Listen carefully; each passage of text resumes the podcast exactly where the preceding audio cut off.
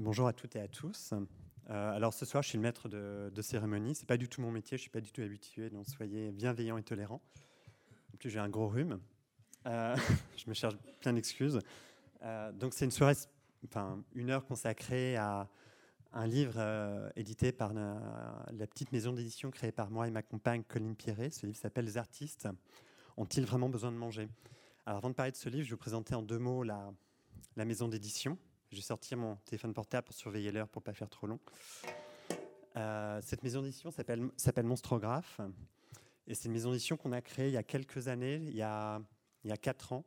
Parce qu'on. Euh, alors, Colline, Pierret et moi-même sommes des auteurs publiés par des maisons classiques en littérature jeunesse, littérature euh, adulte. mais parfois, on a des idées qui ne cadrent pas en fait avec les maisons d'édition avec lesquelles on travaille, parce qu'ils sont un peu bizarres. Donc, par exemple, on a publié un premier livre Euh, qui s'appelle Tu vas rater ta vie, personne ne t'aimera jamais. Voilà. Ah, vous imaginez bien qu'aucune maison sérieuse ne voudrait d'un livre comme ça. Euh, c'est un livre écrit et dessiné à la main. On a fait un livre à deux qui s'appelle N'essayez pas de changer, le monde, restera toujours votre ennemi. Voilà. Donc il y, a des dessins. Je dessine très mal, mais ça ne nous empêche pas de dessiner. Euh, a publié un petit livre qui s'appelle Éloge des fins heureuses, voilà, qui a un point de vue euh, féministe sur les fins heureuses, voilà, de défense des fins, heureuses. Euh, et, là, dans, trois semaines, sort un livre qui s'appelle Au-delà de la pénétration, qui est un livre sur la pénétration. Aussi un livre, évidemment, qui n'aurait pas été publié ailleurs. Et donc, euh, c'est une maison associative vraiment minuscule. On n'a pas de diffuseur, pas de distributeur. On vend nos livres sur notre site internet et chez les libraires amis et complices.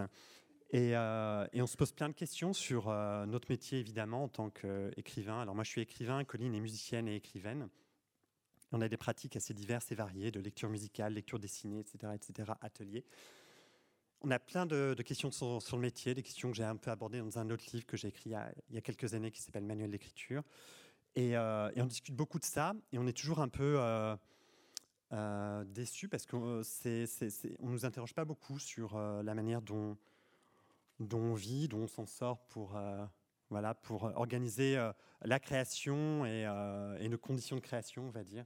Donc on s'est dit, bah tiens, on va. Au départ, on voulait faire un film. On avait commencé à tourner un film, et en fait, on, a eu un enfant entre temps, et c'est trop d'infrastructures de faire un film, et, donc on a abandonné. Et on a fait un truc qu'on sait faire, hein, plus ou moins. On a fait un livre, et donc on a réuni une trentaine de copains et de copines.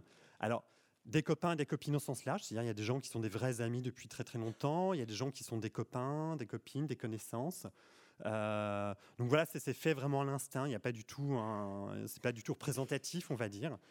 Mais voilà, on a posé des questions à une trentaine de personnes sur la création, les conditions de création. Qu'est-ce que c'est aujourd'hui d'être un artiste? Je dis artiste parce que ce livre est composé de Il y a beaucoup d'auteurs et d'autrices, mais il y a aussi des musiciens. Il y a des autrices euh, musiciennes comme Julie euh, ici présente. Euh, il y a des créateurs culinaires, il y a des peintres, il y euh, y a un traducteur. Voilà, l'idée c'était d'être, voilà, de casser ce truc, de retrouver un livre avec que des écrivains en fait, de casser ce, ce, côté monoculture en fait, de, de, qui existe dans le paysage français. Voilà, et de poser des questions sur la création, les conditions de la création, et de se dire comment est-ce que les gens se débrouillent aujourd'hui pour s'en sortir? Je repense à une discussion que j'ai eue sur les réseaux sociaux, quelqu'un qui me disait ah mais de toute façon, euh, il n'y a que Guillaume Musso qui peut vivre de ses droits d'auteur aujourd'hui.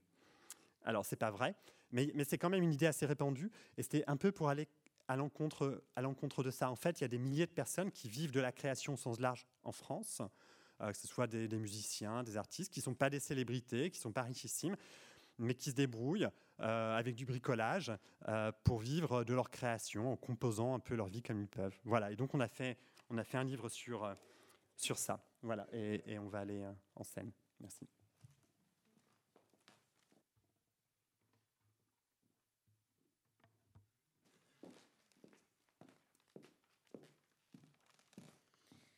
Bonsoir. Euh, ce monsieur ne s'est pas présenté, il s'appelle Martin Page. Et euh, je vais lire un extrait du livre que Colline Pierret a écrit, qui est donc Colline Pierret, euh, la compagne de Martin, et qui a avec lui eu l'initiative de ce projet chouette. Et moi, je m'appelle Julie Pony. Une des questions est est-ce qu'on t'a déjà tendu des pièges? Et Colline répond comme ça.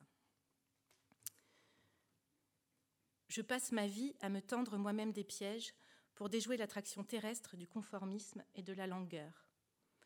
Je sais que mon orbite tend naturellement vers la norme parce que mon organisme croit que la norme me rendrait heureuse.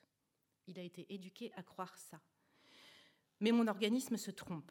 La norme me rendrait malheureuse ou éventuellement elle m'entraînerait dans une certaine tranquillité éteinte. Alors pour me piéger, et parce que j'ai une trop bonne capacité d'adaptation, je me suis forcée à ne pas faire les bonnes études. Je ne suis pas allée dans les bonnes universités, les prépas ou les grandes écoles. Je n'ai jamais eu de vrai travail. J'ai abandonné les emplois non créatifs pour lesquels je me débrouillais bien. Je ne me suis jamais projetée dans aucun vrai métier de la vraie vie pour que l'écriture et la musique restent toujours les seules choses qui comptent pour moi, les seuls objectifs professionnels qui méritaient que je leur consacre de l'énergie. J'ai été élevée dans le souci de ne pas déranger, de ne pas dénoter, de me soucier du regard des autres. Alors, je m'oblige à déranger, à dénoter, à n'en avoir rien à faire du regard des autres. J'ai toujours été attirée par un certain flegmatisme, préférant rêver au livre parfait que je pourrais écrire plutôt que de suer à écrire des livres imparfaits. Alors, je me lance sur des routes bancales sans possibilité de sortie. J'embarque les autres dans mes projets pour m'obliger à les mener à bien. J'annonce à mes éditeurs des textes que je suis loin d'avoir terminés. Je propose des projets que je ne sais pas du tout comment mener. Et ça fonctionne. Merci.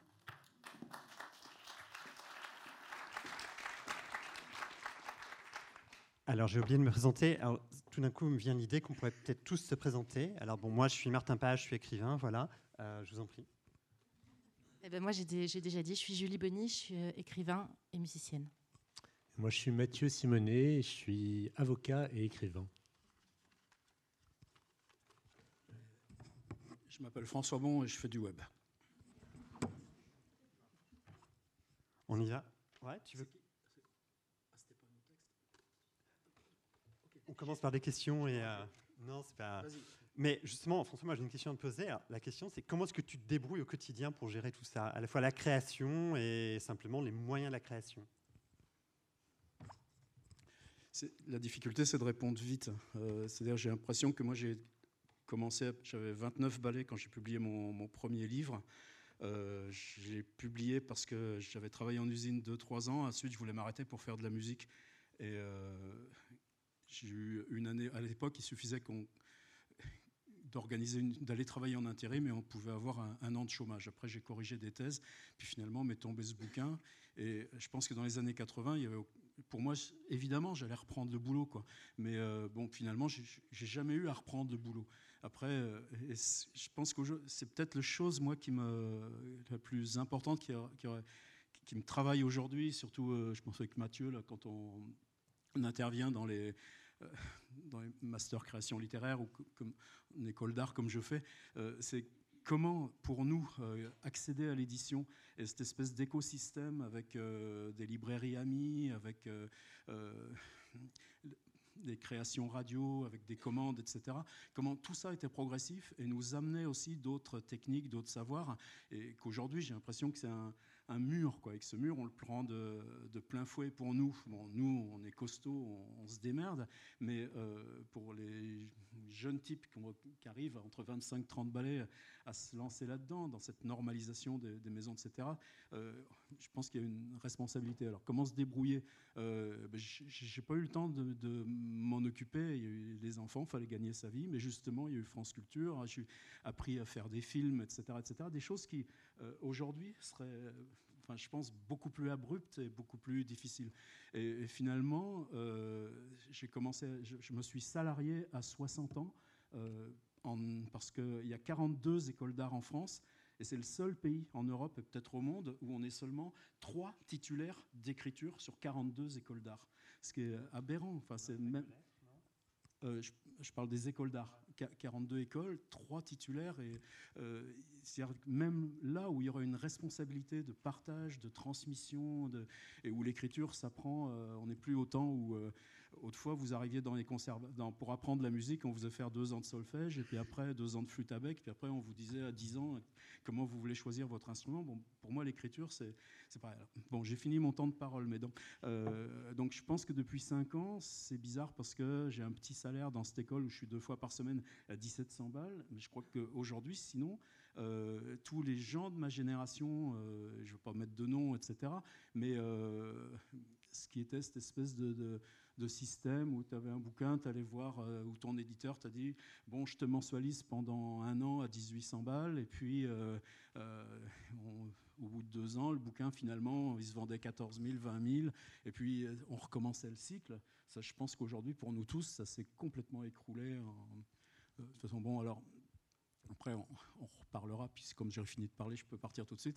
Mais c'est vrai que pour moi, l'enjeu des questions, il est là. Il n'est pas sur le plan personnel, il est euh, sur le plan de se dire, euh, est-ce que, euh, par exemple, ce qui m'a vraiment frappé dans ce bouquin, c'est comment des 30 personnes dont je connaissais finalement très peu, aucun, enfin l'idée, on n'a pas l'écriture d'un côté et un métier de l'autre. On est tous dans différents trucs, des différents rouages qui se nourrissent les uns les autres, qui s'appuient les uns les autres, et ben, on démonte complètement l'idée de cette vieille idée symbolique de l'écrivain qui pourtant euh, structure l'édition, la critique littéraire et, tout ça.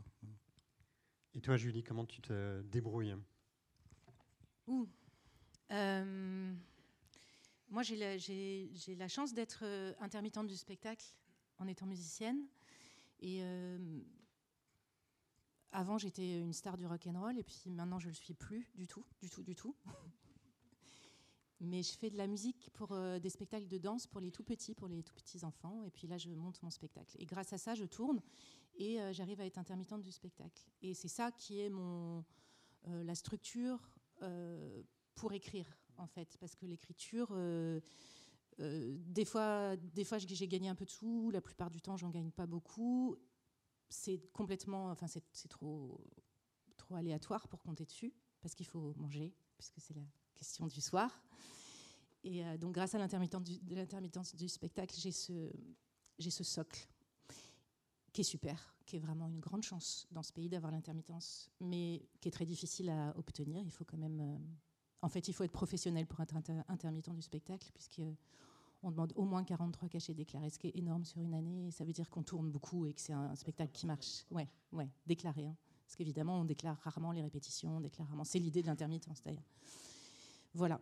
Et sinon, euh, j'ai une espèce de grande rupture euh, dans ma vie d'artiste, on va dire, et j'ai travaillé pendant dix ans en maternité en tant qu'auxiliaire de puériculture au SMIC, euh, à 80%, donc moins de 1000 euros par mois, pendant dix ans. C'était super dur, super dur d'une part parce que je pense que je voulais être créative et que j'oubliais tout ça. Mais donc là, cette espèce de renouveau qui m'arrive avec l'écriture et puis de me retrouver à nouveau sur scène, euh, tous les matins, je me lève en me disant quelle chance, quelle chance, quelle chance. J'ai quand même ce sentiment de qu'on m'a donné une seconde chance parce que je m'étais vraiment retrouvée plutôt au fond du trou. C'était arrivé une fois, quoi. Je me suis pris le mur une fois. On se prend des murs quand même. Enfin, ça arrive et, quand ça m'est arrivé, euh, c'était vraiment euh, hyper violent. Voilà. Alors je suis remontée, j'ai remonté quelques marches. je suis à nouveau créative, disons que j'ai jamais cessé d'être créative, mais je, gagne à nouveau ma vie avec ça. Mais je sais que je peux me prendre d'autres murs. Donc, euh, tout ça pour dire que c'est une, grande précarité. C'est aussi un choix. J'ai pas envie de me plaindre parce que, voilà, du boulot salarié, j'en ai trouvé. C'était un boulot très mal payé. Mais, mais je préfère mille fois cette précarité-là que le travail salarié à l'hôpital. Alors, moi, les choses se sont passées en plusieurs étapes. Dans un premier temps, j'envisageais pas du tout de gagner d'argent en étant écrivain. Mon rêve, c'était juste de peut-être pouvoir être lu sans forcément être publié. Et donc, euh, très concrètement, je faisais des photocopies de mes textes, je les distribuais de manière anonyme à plein de gens, et j'étais déjà très très content. Et mon enjeu à cette époque, c'était pas tant d'avoir de l'argent, mais d'avoir du temps. Et je m'étais dit, il faut que je m'oblige à avoir 15 heures par semaine de libre pour écrire, quoi qu'il arrive, et même si j'ai d'autres urgences. Et j'ai longtemps tenu en tant qu'étudiant, puis en tant qu'avocat, sur ces 15 heures. Et je me suis battu dans le cabinet d'avocat dans lequel euh, j'étais collaborateur pour dire j'ai besoin d'avoir 15 heures. Je ne suis pas publié, mais j'ai besoin d'écrire. Donc mon enjeu, il était là. Après, j'ai eu une phase en 2003, je n'étais toujours pas publié, où je me suis dit, je gagne suffisamment d'argent en tant qu'avocat. Je suis devenu avocat en 97, donc ça faisait quelques années que j'étais avocat. Et je me suis dit, à partir de maintenant, il ne faut plus jamais que je gagne plus d'argent. Il faut que je gagne du temps. Et donc depuis 2003, je gagne à peu près la même chose aujourd'hui que ce que je gagnais en 2003, mais j'ai gagné énormément de temps. Donc ça, c'est aussi la spécificité du métier d'avocat qui le, permet. Et après, en 2008, j'ai signé mon premier contrat d'édition. Et pour moi, l'argent d'un contrat d'édition, c'était un peu de l'argent de poche. Il n'y avait pas grand-chose. Et pour moi, je me disais, je gagne de l'argent en tant qu'avocat, je ne gagne pas d'argent en tant qu'écrivain. C'était très clair dans ma tête. Et à partir de là, quelques années plus tard, il y a eu deux éléments clés.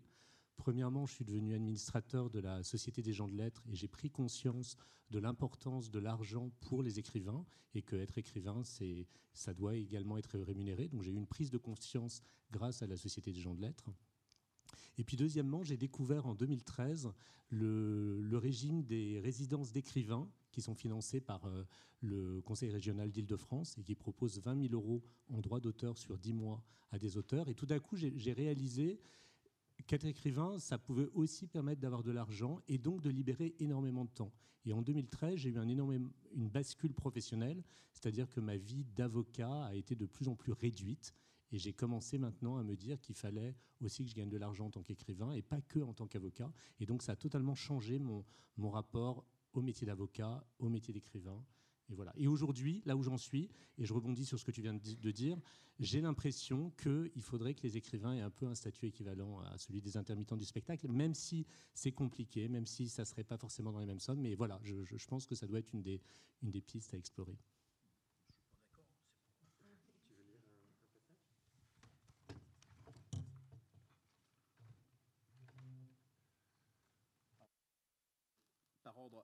Strictement alphabétique, mais évidemment, ils ont mis l'ordre alphabétique à l'envers. Et celui qui ouvre s'appelle Thomas Vino. À qui t'adresses-tu quand tu crées? La poésie ou la littérature ou l'art, quel que soit le nom qu'on lui donne, a tous les droits. Tout le monde y a droit, sinon c'est qu'un mensonge. Quel rapport ton travail entretient-il avec la réalité? Laquelle? Je pense que la réalité n'est pas une limite. Plus on s'en approche, plus elle s'élargit. Que pense l'enfant ou l'adolescent de ce que tu étais, de ton travail? Je sais pas. Pas assez de cul, pas assez de drogue. Peut-être qu'il trouverait ça un peu chiant ou qu'il décèlerait la tendre dissidence qu'il y a derrière. Qu'y a-t-il sur ton bureau? C'est un bureau commun, le bureau de la famille dans le salon, celui de ma douce qui prépare ses cours, ses illustrations. Je m'en sers donc quand je suis seul, essentiellement le matin. Si je fais un tour d'horizon, je vois des carnets, des feutres, des crayons, des Legos, une tasse de café, une petite cuillère sale, une pince à linge, des autocollants, un calendrier, des dessins d'enfants. Est-ce que parfois t'en as marre? Marre d'un projet Oui. Marre d'écrire en général Rarement. Quand j'en ai assez d'un truc, je le laisse reposer jusqu'à ce que l'envie revienne. Je me force parfois à finir. Quand j'ai pas envie d'écrire, j'écris pas. Mais la plupart du temps, je cours derrière le temps pour justement trouver les moments d'écrire. As-tu déjà pensé à raccrocher les gants? Non, c'est la seule chose que je sais faire, c'est la seule place que j'ai trouvée, la seule activité que je fais sérieusement, c'est ma famille, c'est mon équilibre. je lis la fin parce qu'on a dit qu'on se faisait que des petits flashs comme ça. Euh, Qu'y a-t-il dans ton frigo? C'était ça la première question. Moi, j'ai toujours pensé que quand Colline m'a contacté, je dit tiens, mais je veux faire ça sur 30 jours je ferai une version différente. Mais bon, j'ai pas eu le droit. Qu'y a-t-il dans ton frigo? Lait, vieux jus d'orange, bière, eau, confiture, mayonnaise, ketchup, savora périmé, vermifuge, beurre de micelle, trois bouts de fromage, œufs, bio, mâche, bio, saucisse, bio, riz, un yaourt, carottes râpées, un lapin en chocolat, champignons, pâté au pastis. Nom de Dieu, qu'est-ce que c'est que ça? As-tu besoin de manger? J'ai besoin de mâcher longtemps et de boire beaucoup d'eau. Quelle est la question que tu as toujours voulu qu'on te pose? Et la réponse à cette question, c'est dans le livre. Merci. Euh, petite euh, note par rapport au livre que j'ai oublié de dire tout à l'heure. Euh, si on a créé aussi cette euh, collection Saint monstrographe, c'est que bah, il m'arrive souvent, quand je prends des livres dans mes bibliothèques, pas souvent mais régulièrement, d'ouvrir un livre et paf, qui, me pète dans les mains. C'est-à-dire que la colle est tout sèche derrière et donc les feuilles finissent par se barrer. Donc nos livres là sont, sont cousus. C'est-à-dire ces livres qui sont, qui sont durables. C'était une manière aussi de, de, s'insurger un peu contre euh, la, qualité euh, décroissante de, fabrication des, livres et, il me semble que c'est important de, tenir sur ça. Deuxième chose, il y a eu un article dans un journal euh, qui s'appelle L'Humanité il y a quelque temps à propos de notre, de notre livre. Je dis bien notre livre parce qu'en fait c'est un article qui parle de, ces livres-là, les artistes ont vraiment besoin de manger, et qui me cite que moi, comme si j'étais le, seul créateur et le seul éditeur de cette maison d'édition. Et, Et en fait, non, hein, c'est une aventure à deux. Et ça, c'est un truc. Bah, le, féminisme est très présent dans ce livre, vraiment, des, c'est un thème très très fort. Et, et, ça fait chier quand même que les femmes soient effacées souvent. Julie, tu me parlais aussi dans la musique, c'est le cas et tout. Donc c'est vraiment, voilà, c'est Colline Pierret et moi qui sommes à l'origine de cette aventure. alors, reprenons le fil des questions. Mathieu, qui sont tes alliés et qui sont ceux qui te mettent des bâtons dans les roues? Mes alliés dans, l'écriture, j'en ai plusieurs. Il y a mon, éditeur René Tsekati aux, aux, éditions du Seuil, que j'ai rencontré en 2008, et c'était la, grande une, rencontre essentielle. Et en gros, j'ai l'impression que René Tsekati voit toujours les livres avant moi. Et, il me permet aussi, quand je n'en peux plus d'un manuscrit, de me. En fait, il y, a toujours un moment donné où j'en peux plus de mon manuscrit, où je ne le supporte plus parce que je l'ai lu 200 fois ou je ne sais combien de fois. Et c'est à ce moment-là que je l'envoie à René Tsekati. Et René Tsekati est toujours à la fois très bienveillant et, très dur, c'est-à-dire qu'il il laisse rien passer et en même temps il a cette, bienveillance. Et c'est comme s'il arrivait il me relance le, le, manuscrit quelque part. Et je sais que c'est par là que je dois que je dois aller. Donc ça c'est un de mes alliés effectivement de fort. Et puis il y a également dans les maisons d'édition il y a d'autres personnes. Par exemple il y a mon attaché de presse, Géraldine Gislin, qui a, un rôle pas simplement d'attaché de presse, mais aussi de stratégie. Donc, euh, et puis il y a mon, amoureux, qui est devenu mon mari, qui, je pense que je pourrais pas écrire si j'étais pas euh, en couple avec euh, Baptiste, mon amoureux. Bah, ça va être à peu près la même chose. Mon éditrice, celle qui a eu confiance en moi sur ce premier roman, j'avais jamais écrit, j'ai jamais voulu être écrivain. Moi, n'était pas du tout dans mon dans mes objectifs, mais j'ai écrit ça. Et donc elle s'appelle Juliette Jost, elle était à l'époque chez Belfond, elle est chez Grasset maintenant, je, l'y ai suivie. Et bah, je ne la remercierai jamais assez d'avoir cru dans ce manuscrit qui était euh, au départ quelque chose qui était vraiment jeté dans le papier, avec, euh, sur le papier avec euh, beaucoup de, beaucoup de colère et beaucoup de, quelque chose qui débordait de moi. Alors j'avais toujours écrit des textes de chansons, donc c'était pas la première fois que j'écrivais non plus, mais quand même ce truc-là, je l'ai écrit très vite et il était nécessaire pour moi. Et elle l'a vu et, euh, c'était incroyable. Et, et, elle continue à me suivre. Et pareil, ce que j'adore, c'est que cette, cette bienveillance euh, euh, ultra dure, c'est-à-dire qu'elle va rien laisser passer. des fois, elle me corrige des passages, elle me dit franchement, Julie, qu'est-ce que tu fous? Et c'est hyper précieux d'avoir quelqu'un qui a un, recul et un regard sur ce qu'on a écrit. Euh, vraiment critique. Parce que après j'ai un petit pool de lecteurs que j'aime des amis que j'aime bien et tout mais qui la plupart du temps et je les remercie aussi pour ça osent pas être trop trop critiques. Et euh, voilà un, bon éditeur c'est quand même euh, c'est exceptionnel. Et puis mon homme bien sûr moi aussi un homme de toujours voilà qui est là toujours, qui supporte mes, euh, mes hauts, mes bas et, et, qui, qui m'a toujours encouragé euh, à fabriquer des trucs. Et toi, Martin? Euh, alors, vous me prenez de court. Bah, ça serait, je suis désolé, l'amour est aussi important pour moi, c'est très, serait très romantique. Non, mais c'est. Alors, un truc que j'ai pas dit aussi, en fait, les artistes, c'est le début d'une collection. C'est-à-dire que là, on est en train de préparer le deuxième tome avec d'autres artistes et auteurs. Ça s'appelle Les artistes ont-ils un corps? Donc le rapport des artistes, des auteurs au corps, à la maladie, au, handicap, etc. etc. Euh, et le suivant, ce sera les artistes euh, sont-ils des parents? Mais on a aussi prévu un, volume sur les artistes sont-ils en couple? Euh, non, mais parce que la question du couple dans la création est vachement importante et que les couples d'artistes ne sont pas forcément destructeurs. C'est étonnant dans le livre à quel point chaque personne qui parle dit heureusement que j'ai la personne qui vit avec moi pour me soutenir, soit mmh. financièrement parfois, mmh et, euh, euh, moralement. Et c'est, je crois qu'il n'y en a quasiment aucun qui n'en parle pas, mm, mm. alors que la question n'est pas vraiment posée. Ouais, c'est vrai. Et euh, alors pour moi, les alliés, oui, ça serait les éditeurs. Alors surtout, je, remarque que moi, j'avais vraiment un travail. je travaille mieux avec les éditrices qu'avec les éditeurs. je ne sais pas pourquoi. et, et, j'aime de plus en plus travailler en édition jeunesse que, plutôt qu'en en littérature adulte où les enjeux symboliques sont trop importants. Enfin, je trouve qu'il y a beaucoup de, brouillard. donc voilà, les alliés sont là parmi les bons éditeurs avec qui j'ai pu travailler.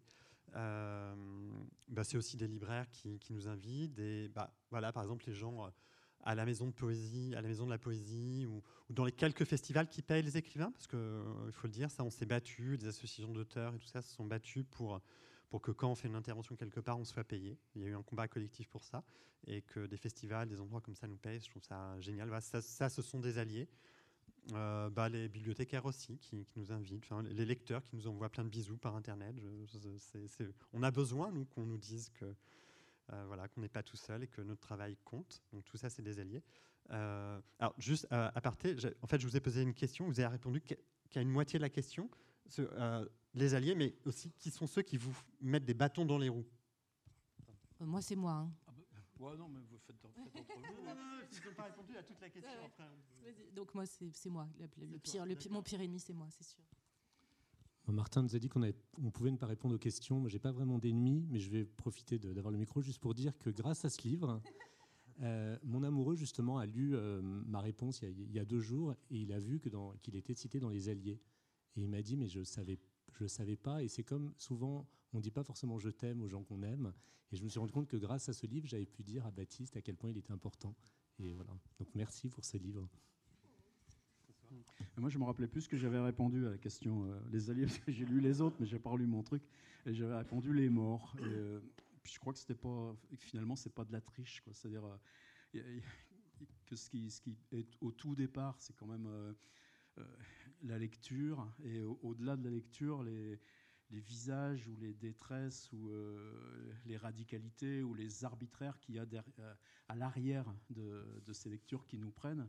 Et je crois qu'aussi dans ce parcours que j'ai pu faire euh, d'atelier d'écriture, puis maintenant ce, qu'on fait avec nos masters et tout ça, c'est c'est travailler sur cette articulation, travailler sur euh, euh, ce qui s'invente et que ce qui s'invente n'est pas prévisible, parfois même euh, non pas même compréhensible en son temps par celui ou celle qui en est qui en est à ce point. Et je crois qu'il y a toujours ce, cet accompagnement pour moi.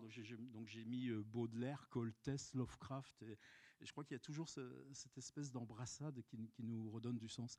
Alors après, les bâtons dans les roues, euh, bizarrement, je ne suis pas dedans, donc je n'ai pas dû répondre. J'avais dû. Euh, c'est vrai que, euh, entendant Mathieu là sur.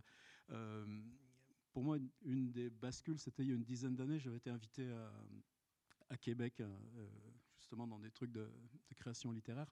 Et tout d'un coup, ce, monde euh, anglo-saxon, enfin, cette, tradition américaine qui est aussi celle de, euh, du Québec, pour moi, cette espèce de choc, comment, euh, pour ceux de ma génération, donc ayant commencé à publier début des années 80, l'État, la commande publique, c'est pas un, gros monstre, mais au contraire, toute cette espèce d'écosystème, là encore, avec les bourses du CNL. Je me souviens, après mon premier bouquin, moi aussi, Lindon m'avait versé, je crois que c'était 3500 euh, francs. J'avais acheté, c'était mon premier frigo, et une édition Flaubert en 16 tomes du Club de l'Honnête Homme. Comme ça, j'ai dit au moins, il ne restera plus rien, mais j'ai toujours cette édition de Flaubert. Quelque part, bon, maintenant, ce système-là bute, on est en échec. Mais, euh, évidemment, puis euh, par exemple, récemment, c'est qu'on s'est regroupé un truc qui s'appelle Ligue des auteurs professionnels, il doit y en avoir quelques-uns dans, dans la salle, et on a des, euh, des choses à remettre violemment, durement sur le tapis. Par exemple, Victor Hugo, Balzac ont obtenu que le contrat d'auteur soit, contrat d'édition, pardon, soit une dérogation, je ne suis pas juriste donc tu me reprendras, mais au contrat commerciales qui sont toujours valables pour 10 ans uniquement. C'est quelque chose qui a sauvé l'édition, évidemment, il y, a, un siècle. Pour nous, aujourd'hui, est-ce que euh, nos livres morts dans les, euh, chez, nos éditeurs, euh, en quoi aujourd'hui il n'y a que les auteurs qui ont un agent fort qui obtiennent des contrats limités à 10 ans? par exemple, la, question du paiement des droits d'auteur moi, j'ai trouvé l'astuce, je balance ça sur YouTube, ça les fait chier, puis trois jours après, j'ai le chèque. Euh, je fais une lecture devant chez Alba Michel, etc. C'est bon, j'ai eu mon chèque. Je croyais que c'était 600 balles, c'était 2500.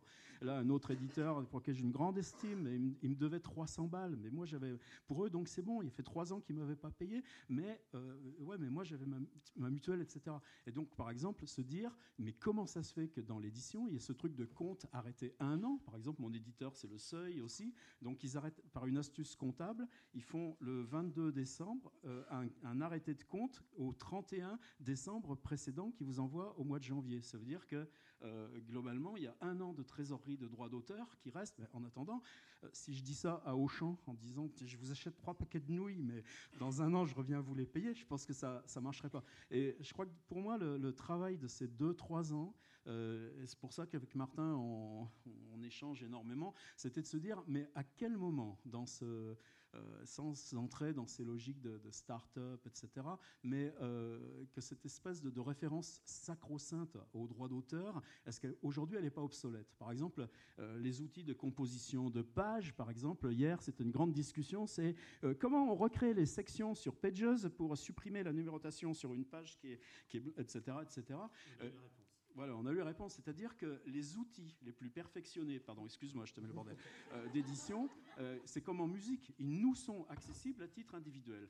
Euh, l'impression, moi je travaille avec de l'impression à la demande, c'est-à-dire des, mêmes machines qu'il y a chez les, tous les, enfin, dont se servent tous les éditeurs, on peut s'en servir à titre individuel.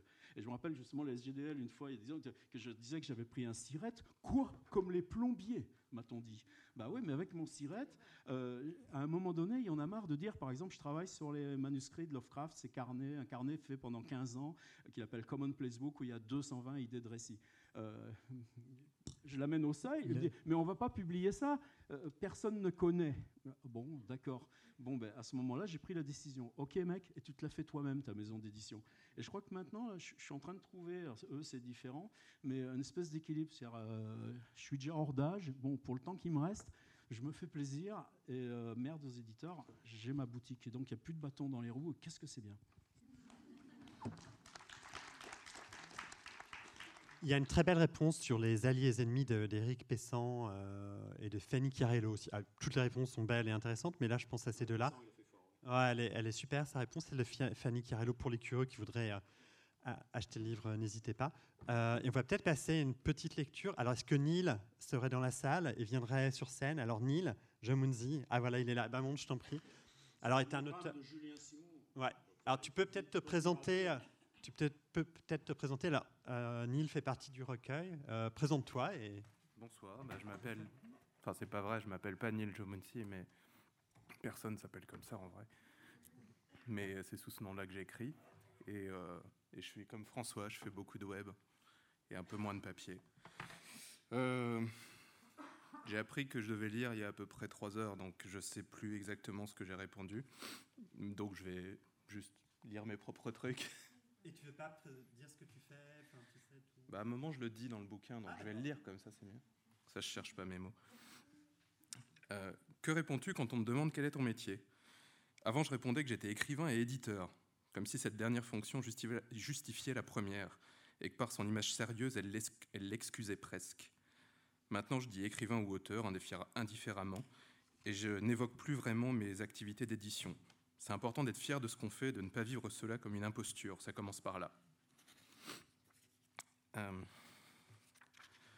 que pense l'enfant ou l'adolescent que tu étais de ton travail? Bah, Il trouve ça très cool. Il aurait juste pensé que ça lui rapporterait un peu plus d'argent et éventuellement de succès auprès des filles.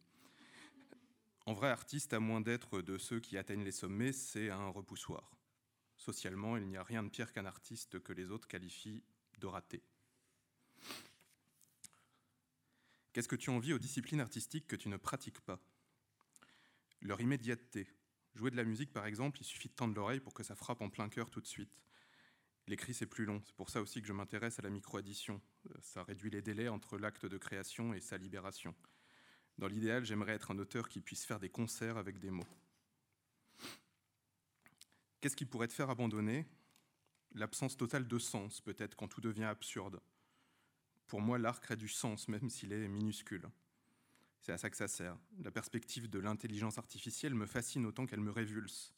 Si un robot devient capable d'écrire les plus beaux romans du monde, de composer les plus belles mélodies, alors je ne comprends plus. Je me dis à quoi bon? Ce qui est beau dans l'art, c'est que c'est intrinsèquement humain. D'où viennent tes revenus? Bah, Des histoires que je vends à droite à gauche, qu'on me commande parfois. Et de ma page Tipeee aussi je propose aux internautes de me soutenir financièrement en échange du travail que je libère sur Internet, notamment mes nouvelles et mes romans, mes podcasts et mes vidéos. Tout ça est publié gratuitement, mais les gens sont libres de m'aider à continuer. De temps en temps, je bosse sur une vidéo pour quelqu'un d'autre, j'aide comme je peux, et comme je fais de la reliure, je vends aussi des petits livres faits maison. J'ai ouvert une boutique qui s'appelle Osmocorp. Et puis il y a la famille qui, à 36 ans, continue de m'aider, comme beaucoup d'autres artistes.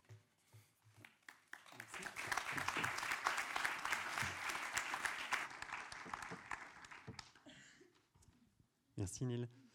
Euh, alors, est-ce que, Julie, est-ce que le fait d'être euh, un homme ou une femme, alors en l'occurrence une femme, a des conditions de travail, a, une influence sur tes conditions de travail et de, création? Euh, Oui, oui, évidemment. sur mes conditions de travail, non. Non, en fait, non, pas sur mes conditions de travail. Je, non, le fait d'être mère, mais exactement comme le fait d'être père, je pense, ça, c'est pas une question de sexe. Le fait d'être mère, oui, ça a une influence sur mes conditions de travail, évidemment. Ne serait-ce que la gestion du temps, même si mes enfants sont grands maintenant. Euh. Et alors, c'est drôle parce que quand ils étaient plus petits, je manquais tout le temps de temps pour faire les choses. Et maintenant qu'ils sont grands et qu'ils sont pas là, j'ai beaucoup plus de temps, mais je, en fait, je travaille pas plus. Et, euh, c'est marrant aussi, on a, quand on est, il me semble, enfin, je, je parle peut-être un peu pour tout le monde, mais je, quand on écrit, on a l'impression d'avoir toujours besoin de temps et de manquer de temps. Et en fait, euh, en ce qui me concerne, je trouve que c'est pas forcément quand j'en ai le plus que je suis le plus efficace. Je trouve que des fois, dans le rush de je dois faire ça vite euh, entre deux euh, trucs de maman, de normaux, l'école. c'est vraiment plus le cas, ils sont vraiment grands mes enfants, mais c'est vraiment dans mon souvenir. Et je suis efficace dans ces moments-là en fait. Et quelquefois, le, le, long vide devant moi est plus impressionnant qu'autre chose.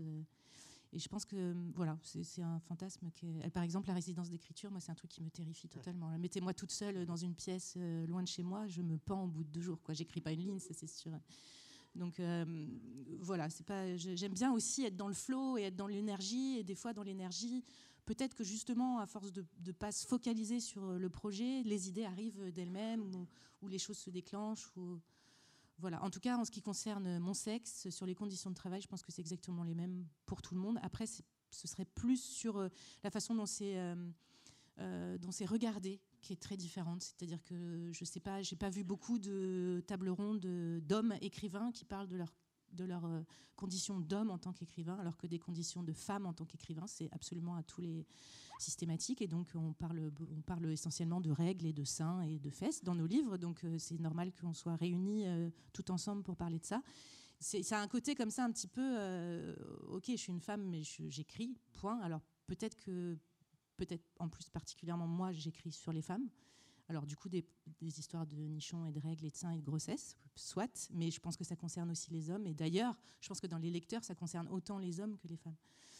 Donc ça, c'est un peu agaçant. Et puis le coup classique euh, qu'a eu Colline euh, récemment, de quand on travaille avec un homme, c'est toujours l'homme qui a fait le boulot. Ça, c'est vraiment, euh, c'est juste hallucinant. Et c'est pas du tout le problème du garçon avec qui on travaille, parce que je travaille très bien avec des garçons. J'ai passé une grande partie de ma vie dans des groupes de rock où j'étais la seule fille, et, et c'est pas du tout un souci de travailler avec un garçon. Par contre, souvent, euh, on considère que c'est lui qui a fait le boulot. Quoi. Et ça, c'est assez, euh, assez agaçant. Et je, dois avouer que récemment, je me suis dit non, ce coup-ci, je vais bosser avec une fille parce que euh, parce qu'on va pas me piquer le, la légitimité du truc. Je l'ai pas fait pour ça, en tout cas. Mais voilà. juste un petit mot sur. Oh, je voudrais juste raconter une petite anecdote rigolote. L'autre fois, j'étais à un salon littéraire, donc on est coincé derrière nos tables en train de lire. J'étais à côté d'un écrivain très connu, dont je ne citerai pas le nom. Et alors, euh, des, gens venaient me voir et me parlaient de mon premier roman qui parle beaucoup de maternité.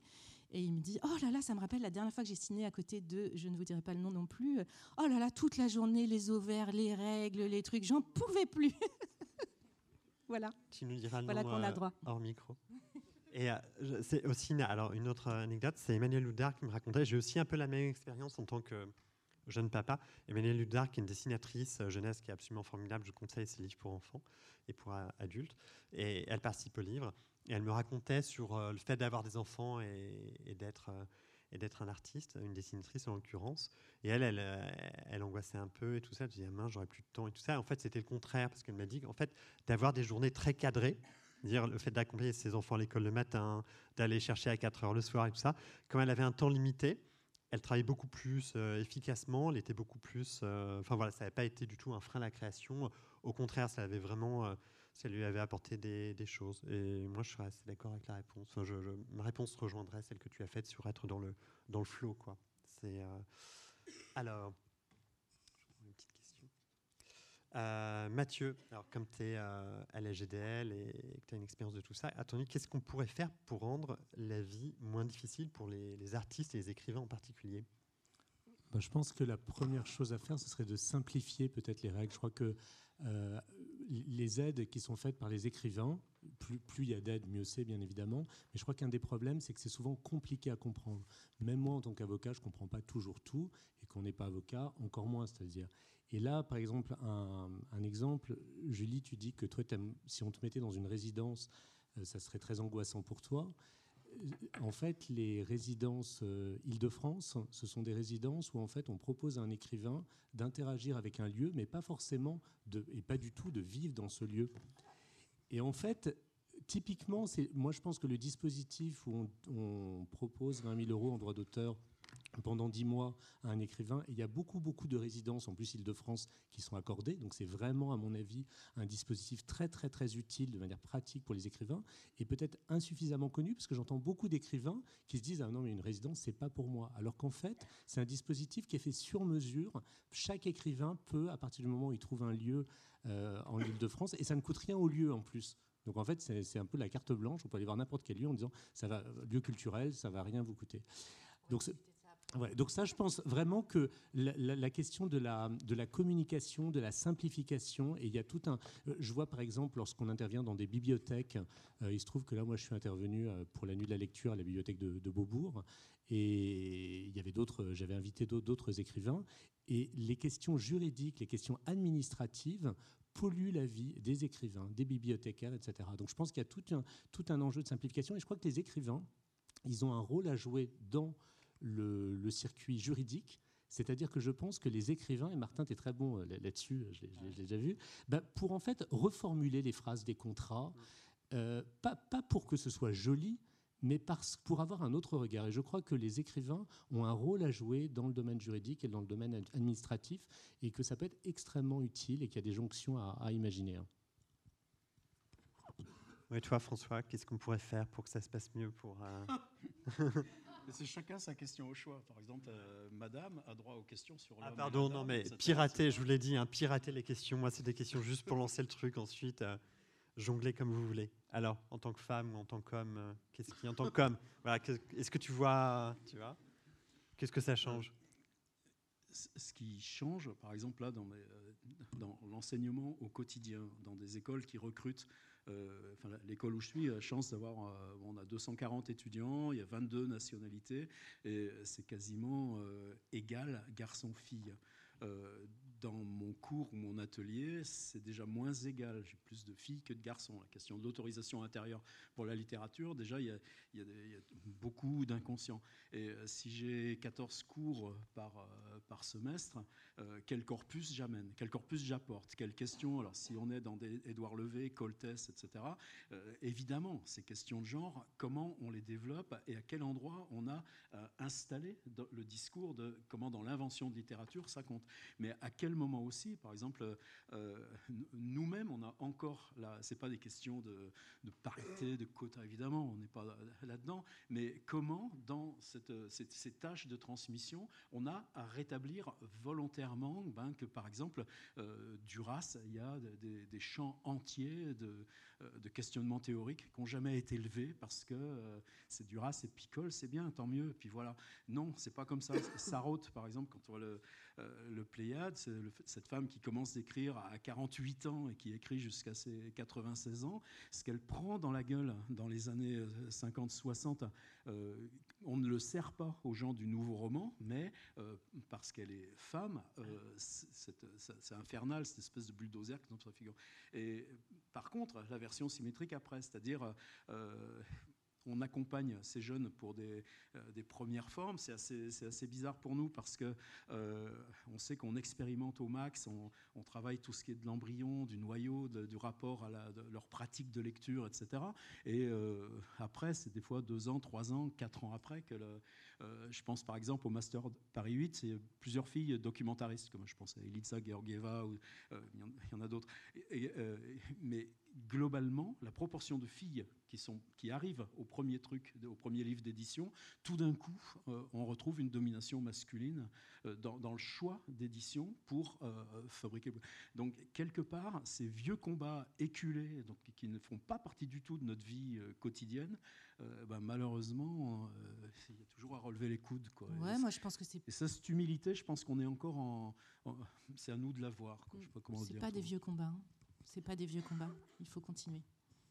Un truc sur la résidence d'auteur. Moi, contrairement à Julie, j'adore la résidence. On est enfermé euh, euh, dans un coffre pendant quelques jours euh, ou quelques mois ou quelques années. Et, mais non, mais il y a un truc qui va pas, c'est que moi, j'adore être en présence de mon fils et de ma compagne. Quand je vais en résidence, j'ai pas du tout envie d'être coupé de ma vie de famille. et donc, il faudrait, voilà, ça serait un geste féministe de la part des institutions culturelles, des États, des, des collectivités, c'est de créer des résidences en fait qui prennent en compte que euh, les artistes, les écrivains ont des familles, en fait. Parce qu'il y a encore une résidence je retrouve son nom, c'est scandaleux. Il y a marqué dans le dossier d'application les enfants et les animaux domestiques ne sont pas admis. Non, mais allez vous faire foutre. Euh, non, mais c'est non, mais c'est c'est une idée. Ouais, c'est ça. non, non, mais c'est c'est une idée en fait de l'artiste qui est un, en fait qui est, qui est un mec qui a pas d'enfant, qui euh, c'est dégueulasse, quoi. Non, je veux dire, c'est dégueulasse, c'est parce que la conséquence de ça, c'est que, bah, évidemment, en fait, les, euh, les résidences euh, qui sont ouvertes qu'aux euh, aux gens sans, sans, enfants et c'est-à-dire que bah, la plupart du temps, c'est les mecs qui quittent leur famille et qui vont, et les femmes parce que voilà, socialement, c'est moins bien vu et tout ça, et les femmes artistes ou écrivaines ont plus de mal à quitter leur famille, à s'autoriser à ça pour aller en résidence. Donc, je pense qu'il y a beaucoup plus de, mecs qui, vont dans les résidences et c'est un problème. Donc il faudrait permettre aux, couples, aux familles avec enfants, parce qu'en fait, il y a toujours ce truc, on m'a dit, ah oui, on a peur que les enfants dérangent. Mais non, euh, arrêtez vos conneries, quoi. Euh, c'est-à-dire qu'il y, y, a des crèches, il y a des garderies, on fait travailler des gens, il y a des écoles. Euh, les enfants, ça dérange que les cons, quoi. Et, non, mais faut, faut arrêter. Et c'est pas un frein à la création, ce, ce vieux cliché de l'artiste solitaire. c'est vraiment gonflant. Donc voilà, je pense qu'il y aurait vraiment des choses féministes à faire. Et quoi la question que tu n'as pas envie qu'on te pose? Moi, moi, aucune question me, me pose problème. Donc, euh, non, vraiment. Euh, alors, on peut peut-être demander à, Mathieu de monter sur scène Avec grand plaisir. Donc, tu trouves une question qui va m'embarrasser Oui. Je vais vous lire quelques réponses qui ont été euh, écrites par Martin Page. Il ne sait pas les questions que j'ai choisies. As-tu un problème existentiel avec lequel tu tentes de dialoguer J'ai un problème avec tout, je crois. J'ai du mal à me connecter avec les autres. Je n'ai jamais cessé d'être ce gamin solitaire dans la cour de récréation. Je suis nul en relations sociales. Je ne sais pas trop comment ça marche. Prendre un café avec quelqu'un, est compliqué, je trouve. Je suis à l'aise quand on a un truc porté en commun, quand on cuisine ensemble, quand on jardine, quand on fait du sport, quand on crée un livre collectif. J'ai souvent un sentiment de fin du monde. Ça me rend angoissé, joyeux et inspiré. Et je crois que j'arrive à être très bien avec ceux qui vivent sous ce climat de catastrophe, car ils savent que tout compte, que nous sommes proches, que nous sommes frères et sœurs, qu'un sourire est important et que tout est une question de vie ou de mort, alors qu'on se doit d'être léger et extravagant. Commencer une œuvre, c'est quoi? C'est un peu comme sauter dans le vide avec du tissu, du fil et une aiguille pour peut-être arriver à construire un parachute. Est-ce que le fait d'être un homme a une influence sur ton travail ou tes conditions de création? Être un homme, ça craint.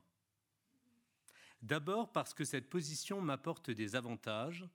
On devrait être honteux d'être privilégié parce qu'on est un homme. On devrait se taire. Écouter les femmes parler et se battre pour l'égalité. Mais en même temps, cette idée de honte ne me plaît plus depuis que je suis père. Je ne veux pas que mon fils se sente honteux d'être un garçon. Alors avec Colline, on travaille à l'éduquer pour qu'il soit conscient de ses privilèges et qu'il se batte contre, et à l'écoute des filles et des femmes. Nous sommes prudents aussi.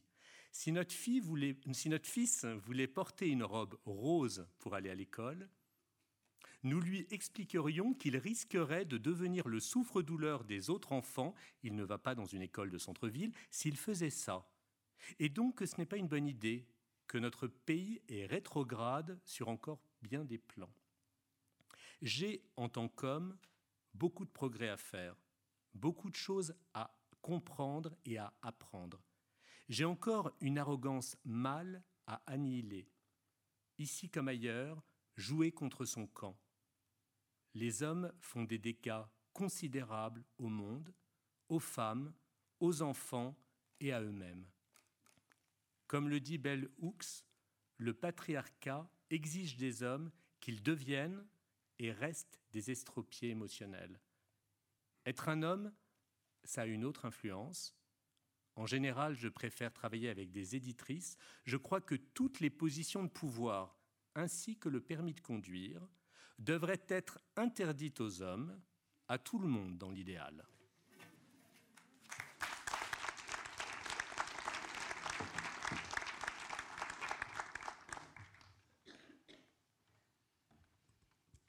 Alors François, est-ce que ça vaut le coup Ça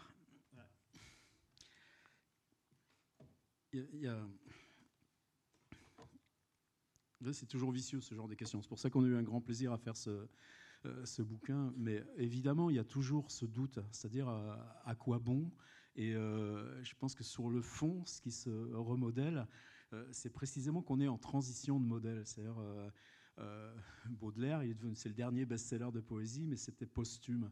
Euh, des figures comme Victor Hugo, le procès à Flaubert, c'est encore un, statut de l'écrivain euh, bon, qui s'est porté comme fantôme. Disons que même quand on regarde des, Claude Simon, des Blanchot, et que ce fantôme-là, pour nous aujourd'hui, ça marche plus. C'est-à-dire, je l'appelle Julien, le, Neil Jomunsi que vous avez vu circuler tout à l'heure, mais qu'est-ce qu'on a à faire comme travail sur nous-mêmes pour accepter qu'en littérature aussi, on est à travailler sur des modèles de communautés plurielles, restreintes, euh, des modèles de, passage de livres de main à la main. Et qu'est-ce que ça change globalement, où justement on n'est plus à faire avec ces modèles euh, de validation symbolique, de, pseudo-reconnaissance, mais euh, qu'est-ce qu'on a, de quoi on a à se débarrasser pour entrer dans un modèle de, rapport à l'écriture qui, par exemple, est déjà acté en musique ou,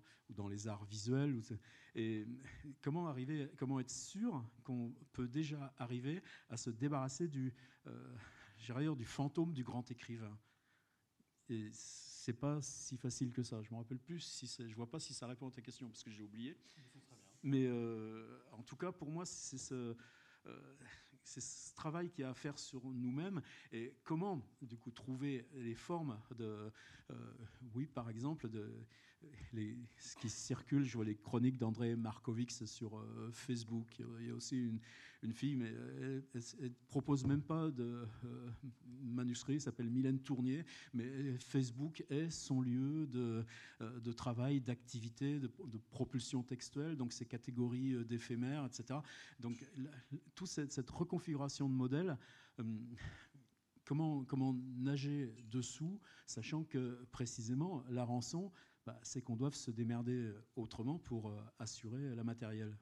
Et finalement, on s'en fout complètement.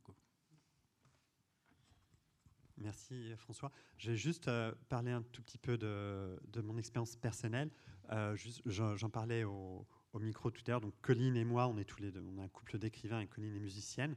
Et pour donner un peu euh, une certaine diversité par rapport à, ce qu'ont exprimé mes, camarades, euh, donc il n'y a aucun de nous deux qui est salarié.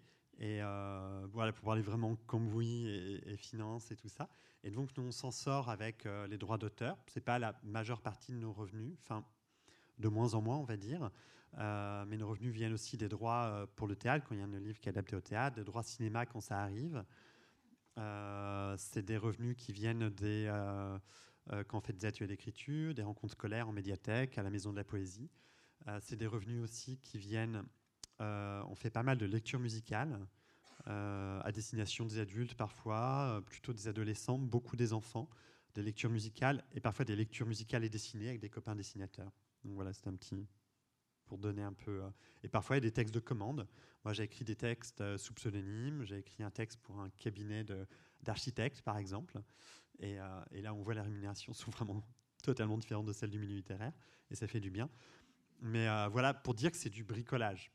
Parce que voilà, c'est et qu'on s'en sort, que c'est une existence qui est qui est aventureuse, qui est précaire et tout ça, mais il n'y a pas de plus belle vie, enfin, à mon sens. Hein, je pense, j'ai beaucoup d'amis qui seraient incapables de vivre comme je vis parce qu'ils euh, ils ont besoin d'avoir un salaire tous les mois et ça fait partie de leur, euh, psychologie et, tout ça. Donc, mais pour les gens qui aiment ce genre de vie, en fait, on apprend à se débrouiller. Nous, on a quitté Paris aussi pour ça parce que Paris, c'est une ville trop chère que avec nos, euh, on n'est pas des stars de l'édition, on n'est pas du tout. donc, on se débrouille. Pour des gens qui sont capables de se débrouiller, Paris, c'était trop, trop cher pour nous.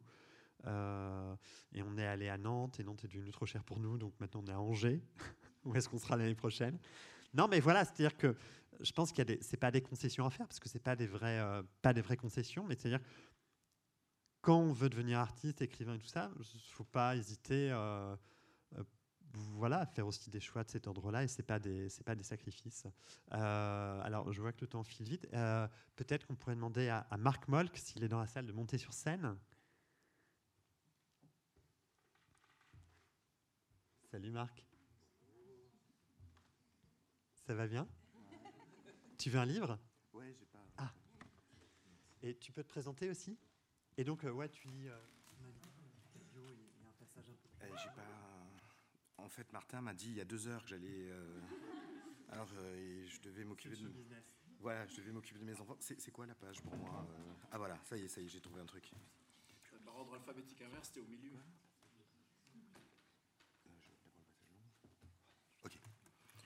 Euh, euh, alors se présenter, euh, je trouve ça très difficile. En fait, quand Martin m'a demandé, c'était il y a quelques mois, de répondre aux questions, il m'a demandé aussi une biographie. Et moi, ça allait très mal à ce moment-là. Là, ça va mieux. Mais dans ma vie, c'était horrible. Et et je lui ai envoyé une biographie en 5-6 lignes. Et j'ai reçu une réponse de Colline qui m'a dit Marc, es-tu sûr de vouloir qu'on publie cette biographie? Euh, et, comme ça allait vraiment toujours mal, parce que c'était deux jours après, c'est allé mal pendant dix mois, euh, je dis oui, oui, publiez, publiez. Donc en fait, je vais pas me présenter, je vais lire euh, une réponse à, à je sais pas, je vais, une, une question et une réponse, et puis après je vais vous lire ma biographie, parce que même si je suis décalé maintenant, que ça va mieux, c'est-à-dire que je suis moins lucide, euh, j'adhère toujours au texte que j'ai envoyé globalement, en fait, à l'échelle des décennies. Euh. Oh là là, j'ai la trouille, je tremble.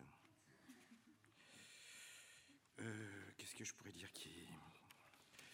Oui, je trouve qu'il y a une, une, ambiance un peu trop friendly là ce soir. Alors je vais dire quelque chose de désagréable. J'aime bien foutre la merde. Euh, pourquoi milites-tu? J'ai en horreur tous les militants. Ils dégoulinent de certitudes, cela me donne des vertiges. Il me semble qu'une idée se propage toujours par sa force propre et que beaucoup d'idées magnifiques sont salopées par ceux qui font profession de les défendre férocement. Alors je crois à la publicité des idées, à leur circulation, au débat, mais pas aux affirmations, aux points levés, aux anathèmes. Le ridicule immanquable des postures militantes me retient aussi beaucoup. Le militant a toujours des allures de pitre, mécaniquement. Ce n'est pas sa faute, il se caricature à force de surenchérir dans la conviction. Ce que je dis n'exclut pas que l'on se batte pour des idées. Il suffit pour cela de garder à l'esprit que l'on se trompe peut-être et de défendre les dites idées avec un peu de pudeur et de prudence pour trouver grâce à mes yeux sévères. Alors euh, après, euh, tu, m'arrêtes quand je... Est-ce qu'on t'a déjà tendu des pièges? J'ai rencontré un certain nombre d'enculés, évidemment. Ils en ont été pour leurs frais, mais j'ignore si c'était le sens de la question. Euh, euh, Qu'est-ce que. Je cherche un truc. Euh,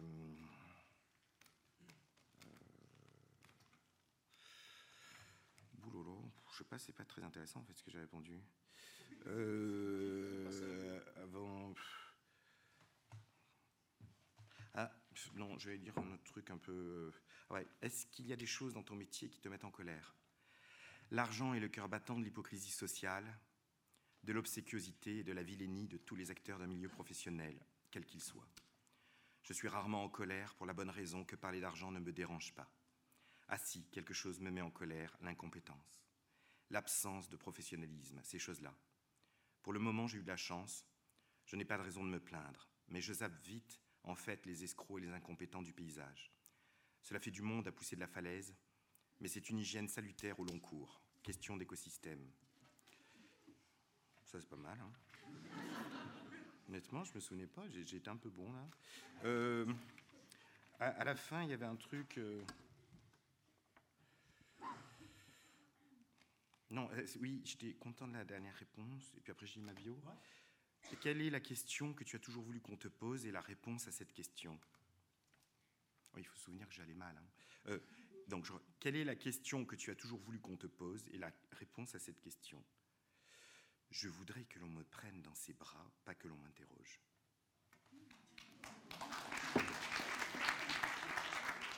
Voilà, la fameuse biographie, un horizon d'attente qui nécessairement va créer une déception chez vous.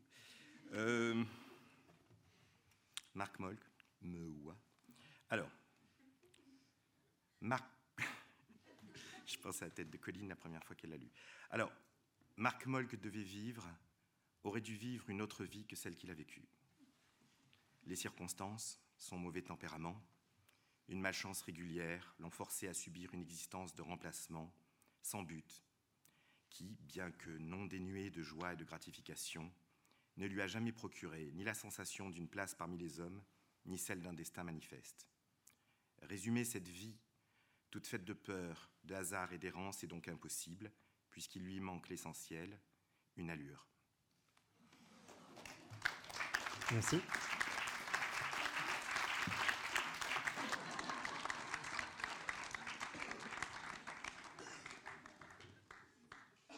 Il nous reste trois minutes. Alors, une rapide dernière question, celle que j'ai posée à François un peu plus tôt. Euh, Julie, est-ce que ça vaut le coup tout ça Oh, j'en sais rien. En tout cas, j'ai l'impression d'avoir pas trop le choix, tout simplement. Et puis, c'est ce que disait Eric Pessan, que j'avais prévu de lire aussi. Parce qu'à un moment donné, quand on a passé un certain âge, euh, on n'est plus valable de toute façon dans le, marché du travail classique.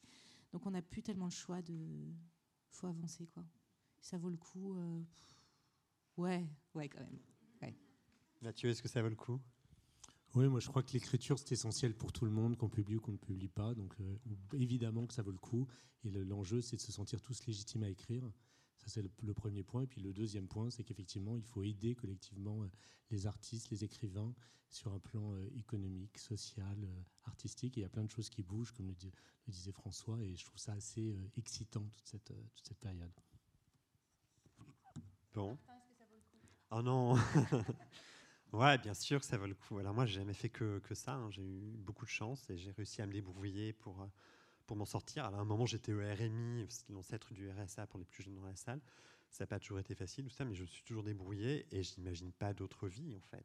Donc, euh, alors ça, ça, ça pousse aussi à, tenter des aventures, à inventer des nouvelles manières de, de créer tout ça. Je parlais des lectures musicales, je parlais de. Enfin là, c'est très, très dynamique, foisonnant, aventureux, un peu fou, très angoissant aussi.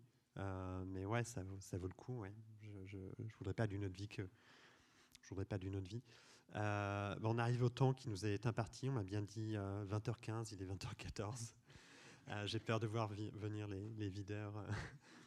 voilà, alors pour vous dire, là, on n'a pas le temps de faire des questions au public, mais ce qu'on vous propose, c'est de se retrouver dans le foyer là, juste dans cinq minutes, et de discuter avec nous. Il y a aussi une librairie où vous pourrez acheter les livres, euh, en tout cas ce livre-là.